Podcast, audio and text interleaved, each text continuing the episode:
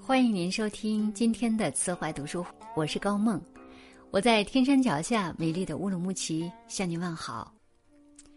今天我要和大家分享的这篇文章题目是《论语》中的人生三境界：年轻时看远，中年时看宽，年老时看淡。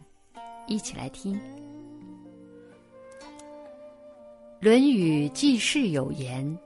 君子有三戒：少之时，血气未定，戒之在色；及其壮也，血气方刚，戒之在斗；及其老也，血气极衰，戒之在德。这段话是孔子对人生三阶段的总结，三个阶段涵盖了君子的。三种修行，也是人生的三种境界。他说的戒，不是完全断绝，而是学会控制。当你在人生不同的阶段都能学会很好的控制，你才能掌握你的人生。少时戒色，立志看远。少之时，血气未定，戒之在色。这是告诉我们要学会控制欲望，男欢女爱只是诸多外界诱惑的一部分，代表的是自身的欲望。因为年轻时血气未定，面对大千世界各种新鲜事物，最容易受到外界诱惑。例如，曾经看到过一段直戳当代年轻人痛点的话。如今，大部分年轻人花着信用卡，用着花呗，熬夜玩游戏，享受着眼前的快乐，只顾贪图眼前的享乐，只沉迷于目光短浅的快乐，而看不清日后更加美丽的风景。子曰：“勿食有五而志于学。”抵制诱惑。孔子认为，最好的办法就是树立远大的志向，所以少年时光不应该沉溺在物质享乐里，一定要立志看远。因为少年是人生的起点，当你志存高远，你会发现，为了实现这个理想，会有许多的事情需要去完成，根本无暇将精力。浪费在电子游戏或是无效的社交当中。少年立志是给人生奠定好基础的关键。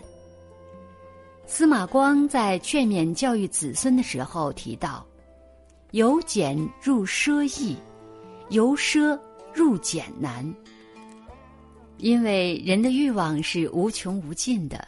当你习惯于安逸享乐，便再难摆脱。少时学会控制，目的是养成一种节制的生活态度。颜回之所以能成为孔子最得意的学生，成为孔门七十二贤之首，和他少时便会控制人生密不可分。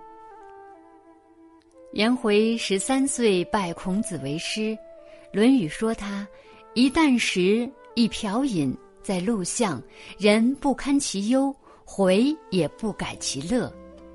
虽然简居陋巷，过着常人无法忍受的生活，但他丝毫没有感到忧愁和困苦，以尧舜为志，终身跟随孔子，为理想而奔波，并且让他不改其乐，活得更加快乐充实。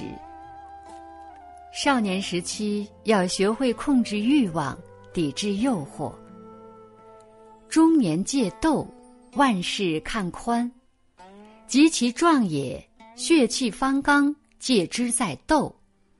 人至壮年，经过前期的奋斗，在家庭事业上也都有了收获，但人都想要更上一层楼。会因为金钱、地位、权力等等，很容易产生没有原则的争斗。孔子说，处于这一阶段的中年人要戒斗。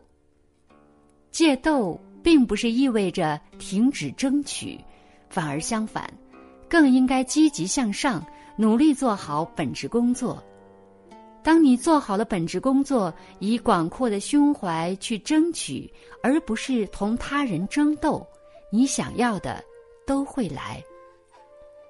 在张之洞的遗嘱中有这样一段“三不争”的言论：一不与俗人争利，二不与文人争名，三不与无畏争闲气。中年时的张之洞，也正是凭借着这三不争聚敛人才，专心做事，最终成为了中姓名将，成就了一番大事业。林肯就曾经说过：“任何决心有所成就的人，绝不肯在私人争辩中耗费时间。争辩的结果包括发脾气、失去自制，其后果是让人难以承担得起的。”生活家李健，因为我是歌手大红大紫之后，在竞争激烈、人人都争破头皮的演艺圈中，他依然是那个不争不抢不炫耀、过自己生活、唱自己喜欢唱的歌的李健。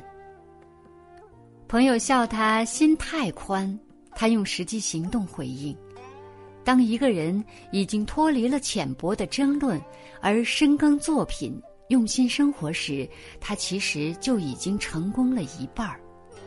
所以，他的歌曲作品总是那么直击人心，令人深深回味和感动。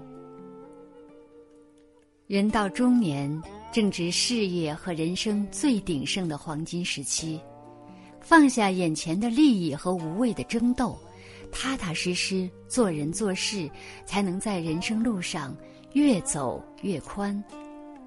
不争才是争的最高境界。老年戒德，淡然一笑。及其老也，血气极衰，戒之在德。因为身体和精力的衰退已经是无法改变的事实，如果仍然强欲多得，对身心只会有害无益。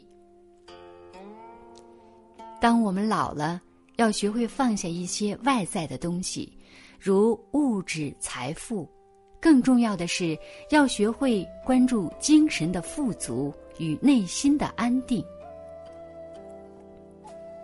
人生到了这一阶段，要学会做减法，要学会由繁到简。所谓得，一是对以得之物患得患失。二是对未得之物贪得无厌。人有德，便会患所失。